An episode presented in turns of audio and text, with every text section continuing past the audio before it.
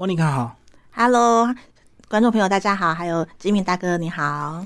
好，莫妮卡跟我们介绍一下，你最近开了一个线上课程，对你来讲是非常重要的意义跟里程碑，对不对？这个课程非常重要。没错，这个课程它其实结合了一套直播串流系统，叫做 OBS。那同时呢，我们在过去上课的时候发现啊，很多人学了技术，可是却没有办法持续去开启他的直播节目。那最大的问题就是在于是在节目企划这件事情没有太大的想法。所以在这一堂课程呢，我们就把它设定为是 OBS 再加上呢节目企划的双主修课程。所以简单来讲，很多人入不了门。第一个门槛是技术不够，第二个是。无法持久是因为没有内容，所以刚好你把技术跟这个内容全部都补足了。没错，没错。好，那跟我们讲一下大概有哪些重点。好啊，那所以这堂课在前面呢，前面半部聊的就是你如何去开启你的直播企划。那在做直播企划之前，会先带着大家用一个企划的呃地图来做盘点。那盘点什么呢？第一件事情是要思考。到底我想要做的是什么样的内容？在我身上有哪些资源呢？不管是我喜欢的内容，我觉得有兴趣的，还是我的专业。那当你有内容之后，第二件事情我们要思考的就是，那观众想看什么？比如说我在教技术好了，可是如果我把我的技术教的非常的生硬，又或者是今天我都在聊技术面，可是却没有提到应用，那在这个时候，可能我的学员就会觉得说，诶，那到底你你你的技术很厉害，但是跟我有什么关系？OK，所以第二件事情，我们就来思索说，那观众他们需要的是什么？这些我我们所提供的节目内容是要带给观众轻松愉快的感觉，还是可以帮助他解决问题？又或者是今天我的节目提供的是一种陪伴？好，那当我们了解了我想做的跟观众想看的之后，那接着就要来去思索如何有源源不绝的内容，可以每一集每一集的产出。那甚至是说，你如何透过你的直播节目，可以为自己带来收入。就像我们在前几年很多人都会聊的，我要知识变现，我要流量变现。那你要如何让自己的直播节目可以做变现？所以以上这三个呢，就是在直播企划课里面，我们会跟。观众哦，跟这个学员们来做分享的。那我觉得呢，在直播这样一个领域，单纯讲内容或单纯讲技术，或者是单纯教你商业变现的人都有人在。可是特别的是，莫妮卡把这三个都结合在一个线上课程里面，刚好你自己也实际验证你的直播节目怎么样走到今天开始有一些赞助变现。讲一下你自己的直播节目的一些呃最近的一些新的演变，好吧？那其实我觉得，在做直播节目最好玩的是，你可以去实现所有你天马行空的想法。嗯，那不管是在我的初期，我做这个节目，我对它的期待是我希望可以锻炼我的技术，所以当时我没有去思考说如何变现这件事情。我让我的技术、口条，甚至是透过节目可以跟更多的来宾做互动，去拓展我的人脉。所以第一阶段，我是透过这个节目让我被看见。而到了第二阶段的时候，我就发现说，直播它其实可以有的变现，它会分。成直接变现跟间接变现。那直接变现呢？我们可以很直观的讲，我直接做销售，或者是哦，我的节目是有厂商做置入、做赞助、做抖内的。好，那但是我就开始去思考一下，嗯，我的节目呢，好像这个直接变现的机会会比较小一点，因为不管是流量又或者是这些置入来讲的话，现在确实它没有很显著的成长。不过我就发现这个直播节目，它让我。带来的间接变现是很显著的，因为我自己的本业是讲师，那从过往的服务形象、服务礼仪，到后来接触了直播、接触了自媒体之后，现在我转网做这个直播的老师、自媒体的老师，所以透过这个节目，它让我被看见，然后呢？也因为这样，他为我带来了许多讲课、演讲，甚至像去年也开始有出书的机会，所以我们就可以去思索说：，诶，你如何让你的直播节目可以跟你的个人品牌做一些结合，去帮助到你这个个人品牌来做变现这件事情？嗯，确实要讲到直接变现，大家都不容易，除非你是少数的那种超级网红才有可能直接变现，那大部分都是靠间接的。嗯，就是因为你的个人品牌被信任。然后被关注，然后哎，带来你后续的一些收益。那我们还是先从技术面开始来讲，为什么你会选用 OBS 这样的一个软体来做这个线上课程最基础的一个入门？好，因为第一件事情，它的界面是中文的，然后因为我英英文非常差，所以我觉得第一个中文界面。第二件事情，它是免费的软体，是哦，所以你看免费，所以你就少了这个要购买的门槛。好，那所以基于以上这两个原因，那在第三个原因是因为它的呃整个界面以及功能面是很简单跟直观。对，所以不需要花太多的心思去熟悉它的一些界面或者是它的专有名词。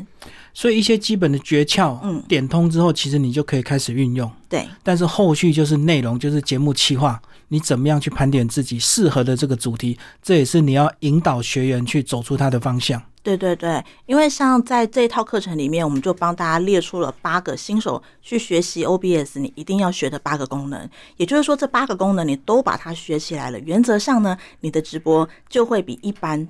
就是百分之八十在做直播的人更加的丰富，对对，在画面的丰富度、功能的丰富度上，那又拉回到企划这件事情的话，除了刚刚提到的我要做什么、观众想看什么以外，还有一件很重要的事情是流程这件事。嗯，那其实很多人做直播都很随性，很随性的做之后很容易跑题。那因为你要做企划，你把它当做节目来做的时候的好处是，第一件事情不容易跑题，而第二件事情是。你的节目就会有内容，有内容它就有机会被重复观看，或者是。扩散跟分享，那甚至是呢，像我觉得我也很佩服金明大哥，他在做广播也好，做做这个直播节目也好，他后续都会在做一些影音的运用。嗯，所以你看，我们今天做了直播节目，你把这个直播的画面做的有质感，内容做的是丰富的，就有机会再做后续再来做其他的剪接，可以有更多的呈现模式，不管是进入到啊音频啊，你做 podcast，或者是你另外把它做成短影片，你可以上 YouTube 上 TikTok，其实这些都是。在你这些元素，你怎么去做运用？而在前期，如果你有企划的概念，其实就可以把他们预先来做规划，可以帮助到后续来做剪接、做后置的时候，可以更快的完成。嗯，其实刚刚讲到跑题啊，除非你是少部分那种高颜值的这种帅哥美女，你可以随性的开直播，还是会有很多人买单。那如果我们是一般的这个常人，其实好好的规划，还是可以透过节目的专业性去找到属于适合你的粉丝。嗯，没错，没错。嗯，而且。像我觉得，在这一两年，很多的不管是讲师也好，素人达人也好，都很想要做所谓的线上课程。而在做线上课程的时候，它跟一般做实体课又不太一样。实体课你就是有了课程的想法，那你还可以再看学员的状态来跟他们做互动。但今天做线上课程的时候，是完全几乎是零互动这件事情。那我们就可以来思索说，如何有气化的概念，把你的课程做的有趣，然后生动，同时啊，学员们又听得懂。那再搭配 OBS 这套技术呢？其实像我有一些讲师朋友，他们就是艺人公司，然后艺人讲师、艺人团队，所以他就可以自己透过 OBS 这套系统来录制他的线上课程，或者是他想要办啊线上的读书会啊，又或者是一些其他的分享，那其实都是一个很很方便的应用。好，那接下来我们来讲硬体。刚刚讲的是 OBS 的软体应用，它是免费的，它是中文的，所以它学一下窍门之后就可以入门。但是硬体是不是很贵？这个是很多人的迷失，就是说我到底要花多少钱投资直播的设备？嗯，其实花多少钱投资直播设备这件事情，应该是先回到你。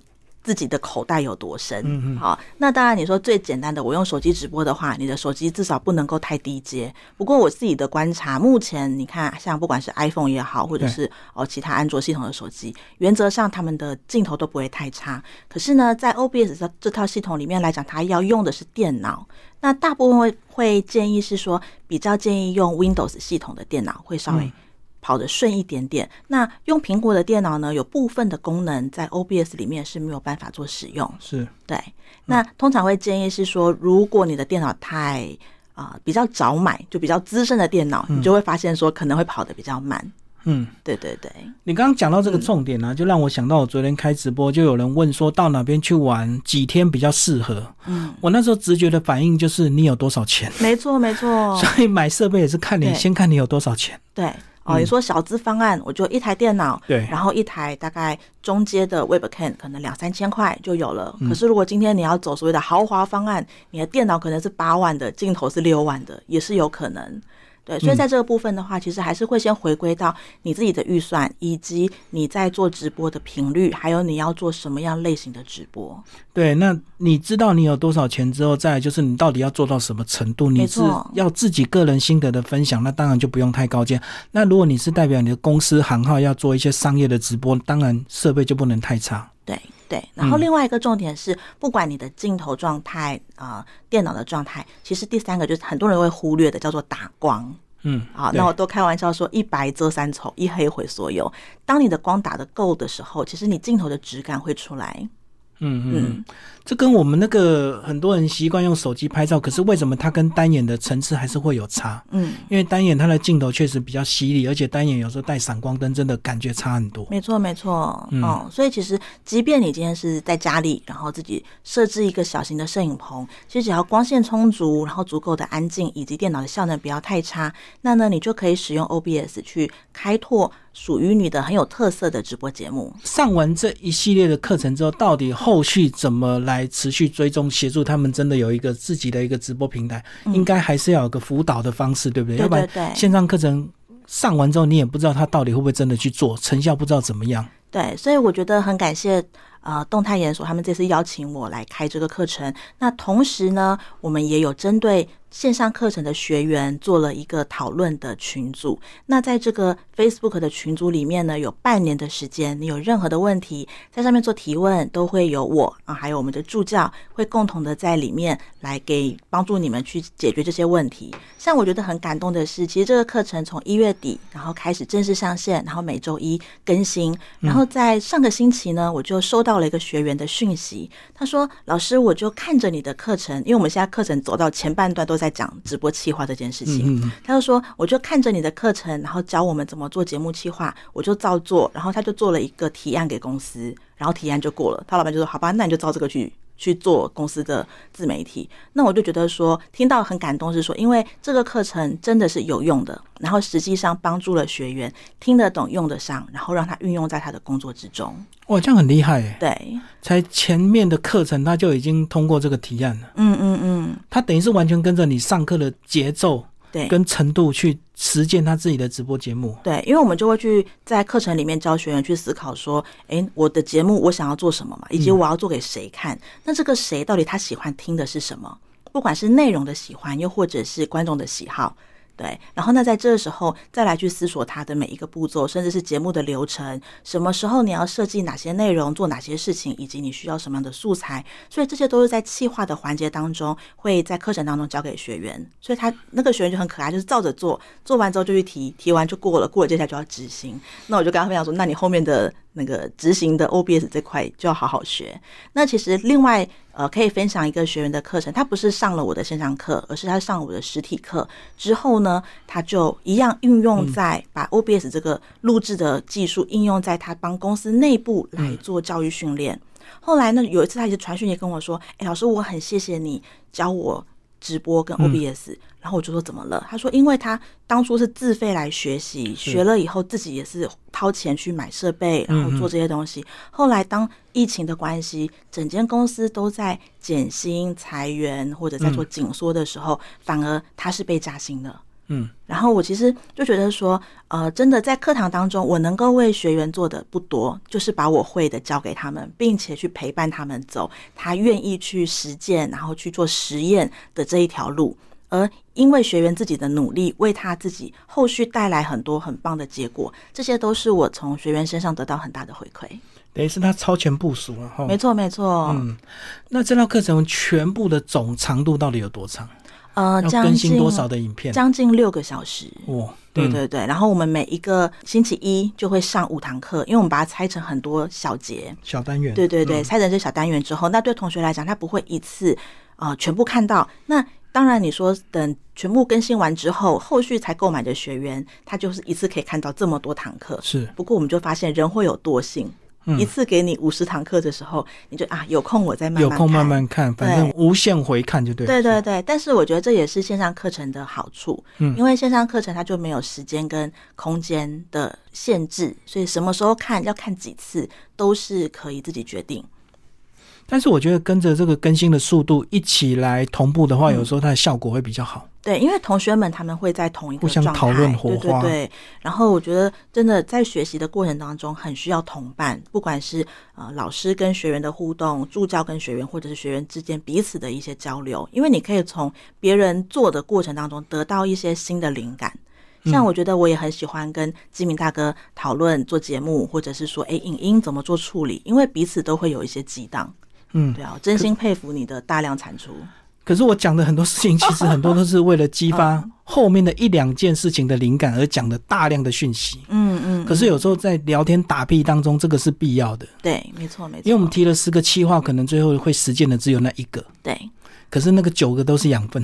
没错，因为有时候你可能现在提了，不见得现在会完成。对对。然后我觉得这就是觉得人生当中很有趣的一些事，但是真的多提多想。会是有帮助的，对，至少要敢做梦了哈。对，那很多时候也许是这个时空背景不同，或者是器材还没到位，但是你先有这种超前的想法，哪一天这个器材到位了，很容易上手的时候，或者是 OBS 越来越简化之后，嗯，搞不好你马上就能够上手，就不用再学习了。对对对，没错。所以这样的一个课程其实还蛮完整的哦，从内容企划到这个呃直播技术，一直到后续的一些资源辅导对接，这个莫妮卡老师都能够协助学员得到一个很好的成果。对呀。但是我在看你这个之前的动态，为了这个线上课程，你好像呕心沥血啊，好像重拍了很多遍了，自己很不满意，为什么？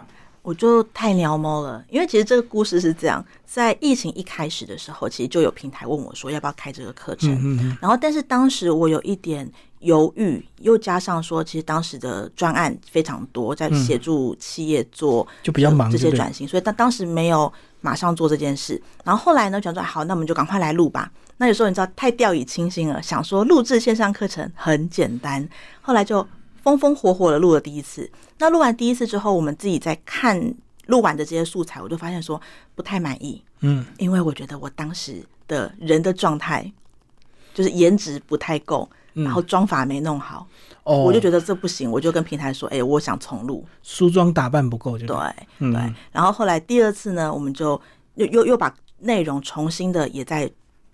做了一下调整，然后第二次又录了第二次。那第二次呢？我们刚刚又提到嘛，第一次不满意的原因是因为装扮，所以第二次我也特别找了造型师跟在旁边。哎，录了第二次之后呢，也都还蛮顺利的哦，就进入了剪接这件事情了。嗯。可是剪着剪着呢，我们我跟企划团队，我们就发现一件事情是，那个时候其实疫情已经过了一年多。嗯嗯。所以如果只是纯技术内容的。东西它不是没有市场，可是很有可能许多人都已经自己找了各种学习的方案。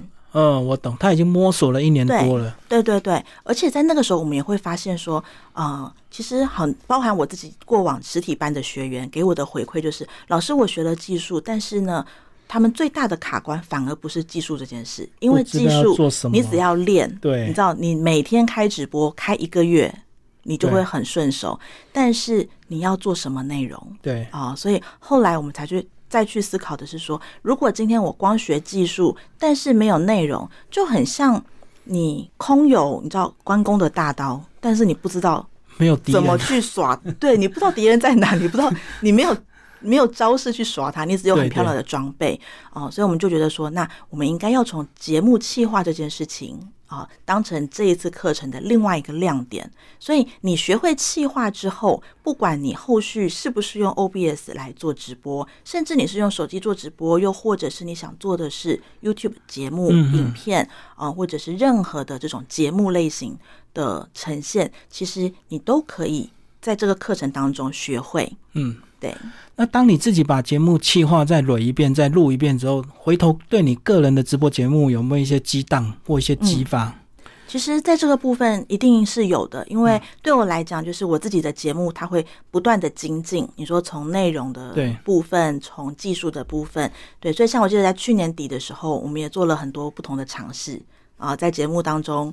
煮饭啊，吃东西啊，想办法出外景啊，甚至是做连线。所以像刚刚我们在节目一开前面在跟金敏两个在聊的时候，也有聊到说，哎，其实未来这种旅游式的直播、移动式的直播，它也会成为另外一种啊呈现模式。那其实，在现在疫情不能够出去的时候，真的如果可以透过直播看看不同地方的景色，是非常迷人的一件事。真的，因为我们太习惯看到一个人在镜头前面一直讲话。对。就是看久了，总会对这种模式会有一点这个疲倦感呢。总是要尝试一些新的东西，所以线上的呃旅行直播或许是未来一个新动态。你好像自己也有在尝试嘛，对不对？包括你也曾经到万华去出外景。没错，没错，那时候是跟时报，然后的一个专案，我们就连线啊。我在在那个时报的呃书店里面，然后老师跟摄影师在大道城，然后一路。一路讲，然后我们就一路做连线。我觉得这是一个呃很实劲，然后也是很有趣的一个尝试。那对观众来讲的话，他们就可以马上的做提问，说：“哎，你现在前面的这个是什么？那我想要多看一下，你可不可以再帮我们多讲解一些？”嗯嗯，对。包括你个人也尝试吃播，对不对？有一次你在就开了这个火锅，对对对，嗯，过年前那一场，哦，过年前那次吃播，其实偷偷跟大家透露，那一次是有跟。厂商爸爸做合作的，嗯嗯，啊，那不过我觉得这样的一个操作很有趣的原因，是因为。观众喜欢真实，嗯，但是这件事情就会变成是先拉回到往前你的节目定调。如果今天你定调自己的直播节目是什么样的属性，那再往后去回推说，那你可以做哪些内容的呈现？那我其实就发现说，我过往的直播节目都做的太严肃了，嗯嗯，啊，你说知识性的内容太严肃的内容，那可是如果今天透过直播的方式呢，它最重要的其实是互动。对对，那如果今天我想要听纯粹的所谓的线上课程好了，那我其实可以直接去购买线上课程，不管是录制的还是直播式的线上课程。但是我的节目它又不是一个课程，嗯，所以它就处于一个很尴尬的状态，就是你用节目的角度角度来看它，就觉得这东西太严肃了。对，那你用课程的角度来看这个节目，又觉得它的含金量太不足了，不够。哦，所以我们在去年底的时候就也做了一些新的调整，就是为什么要把一个节目做的这么累？哦，那观众看了也可能会很辛苦，所以我们就试着用更加啊亲民，然后有趣的方式在操作它。所以我早就建议你要从礼拜一开到礼拜五都是不同属性的节目。对啊，这个礼拜一是什么娱乐节目？礼拜二是生活节目，礼拜三可能是原原本是深度的节目。对，而且我说的容易，但是确实不容易因为需要花大量的人力、物力、时间。对，哦，而且我觉得在去年还做一个蛮有意义的是，我们做了一场公益的直播。嗯，那场公益的直播前面我们其实是先做访谈，就访谈公益单位的老师以及他们。的理念，然后后面的大概一个半小时的时间，我们就是在做拍卖。嗯，所以呢，我就先访谈完之后，我就请来宾先回家，因为我觉得拍卖要花太长的时间。哦，那后面就来做拍卖，所以前后在那个直播当下没有卖出去的商品，我们就放在粉砖上，用相簿的方式让个别拍，对，让他们那个个别的来做贩售。然后最后呢，在过完年，我们我们把所有的金额，包含也有一些观众就直接给。钱，他说：“哎，顺便帮我一起捐。”嗯，对，我们总共捐了大概一万多，快两万块的一个费用。然后就在那个二月十四号那一天，已经有把这些款项都汇到单位里面去。所以，刚刚莫妮卡老师讲到说，其实直播的形式不是只有商业的运用，不是一定要赚很多钱。有时候像公益直播，这也是一种。个人品牌或者是对公司形象很加分的一种模式哦，没错没错。嗯，所以重点是，当然技术一定要先学好，但是节再来就是节目企划内容怎么走下去，这也是可以透过。跟着线上课程的练习，嗯，得到一些新的想法。重点是同学之间的激荡，我觉得是反而是更重要。对，因为线上课程本来就是少了一些互动，所以就是要靠群组之间大家互相的讨论。嗯，而且我们每一堂课都会设置一个小小的练习，嗯，所以就可以让同学学完了马上跟着练习之后有产出。那当你开始去做一些小练习跟产出的时候，也会更加的有信心，再往下继续的学习下去。所以，我们课程更新到什么时候？课程更新到三月中就全部结束。对，那自己的下一个阶段呢，或者是公司的下一个阶段？啊，其实自己的下一个阶段很有趣哦。已经有学员问说：“老师，你有没有进阶课？”哦，所以我们在今年度可能下半年的时候，会再推出进阶的这个直播的线上课程。哇，那进阶要讲什么？进阶我们就会更加的实物面了，比如说今天我想要透过呃 OBS 来做论坛的转播，哦，那论坛的转播从前期的规划，然后硬体技术，那甚至是在论坛转播的当下会发生什么样的突发状况，嗯，好，那如果说今天我不是要做论坛，我是想要做线上课程的话，好，那就一样哦，从线上课程的企划到执行到线上课程进行中会遇到哪些事情？所以，我们嗯会用这样的模式，就实物面的操作了。对对对，对啊，因为基本的交往，在就是各种场合、各种直播状况的一个演练的。嗯，那包括这也是你们公司的这个专场啊，就是你们确实也接了很多各式各样的直播场。对对对，然后那像比如说我们刚刚金明大哥提到的旅游式的直播，哦，连线访谈，那这些我相信，当有人开始做的时候，一定也会有人说，哎，那这个到底是怎么做的？那即便我们今天在初阶课程里面会提到说，哦，直播可以有各式各样的运用啊，有知识型的，然后旅游类的啊，叫卖式的，又或者是销售类、转转播类。好，那问题是这些你如何去落地？的来做执行跟运用。那如果说今天在这一套课程里面全部都讲完了，那很有可能是我只想学线上课程的，那其他的我就不想听了。没错，没错，因为跟它的属性不符合。没错，哦，所以我们在进阶课的部分会变成是直播的使用情境啊，用摆专案式的模式来做后续的线上课程。对啊，尤其这两年疫情，我看到你们创财也是接了很多大型的直播场啊。对。嗯，包括各式各样的那种线上的会议啊，线上课程都是有透过你们来直播服务的。嗯嗯嗯，对，我觉得它是一个非常有趣的一个挑战，因为你知道录制的都可以重来，讲错了啊重录，画面不对好重录，但是直播的话它是没有重来的空间。对啊，所以必须非常的专注，然后在每一个环节都要很注意。但它的好处就是呢，播完之后我们的节目也就。完毕了，他不需要再去做太多的后置，对，所以在这个部分，我觉得去年其实对创财来讲是很精彩的一年。嗯，可是我关注这个社群的发展，其实好像大家对 Parkes 的。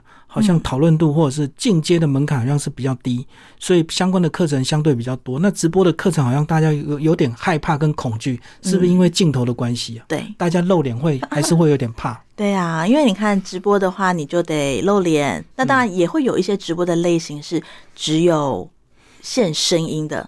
对画面是黑的，对你，你可以不放画面，或者是你就放了一个公仔。那其实这些就会变成是你的直播，你如何去呈现啊？就是回归到气画面。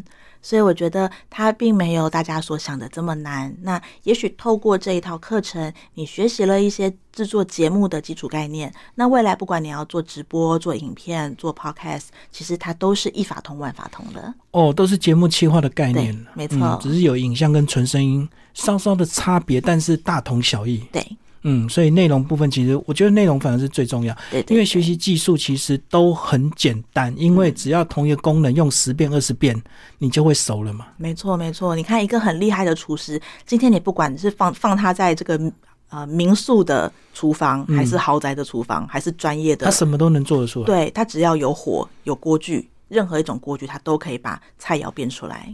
哦，重点是技术了。对。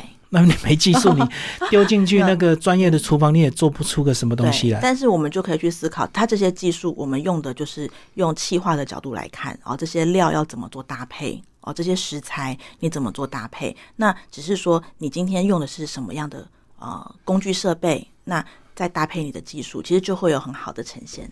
好，谢谢莫妮卡老师，我们介绍他的线上直播课程以及这个节目企划双修。好，谢谢。好，谢谢金明大哥。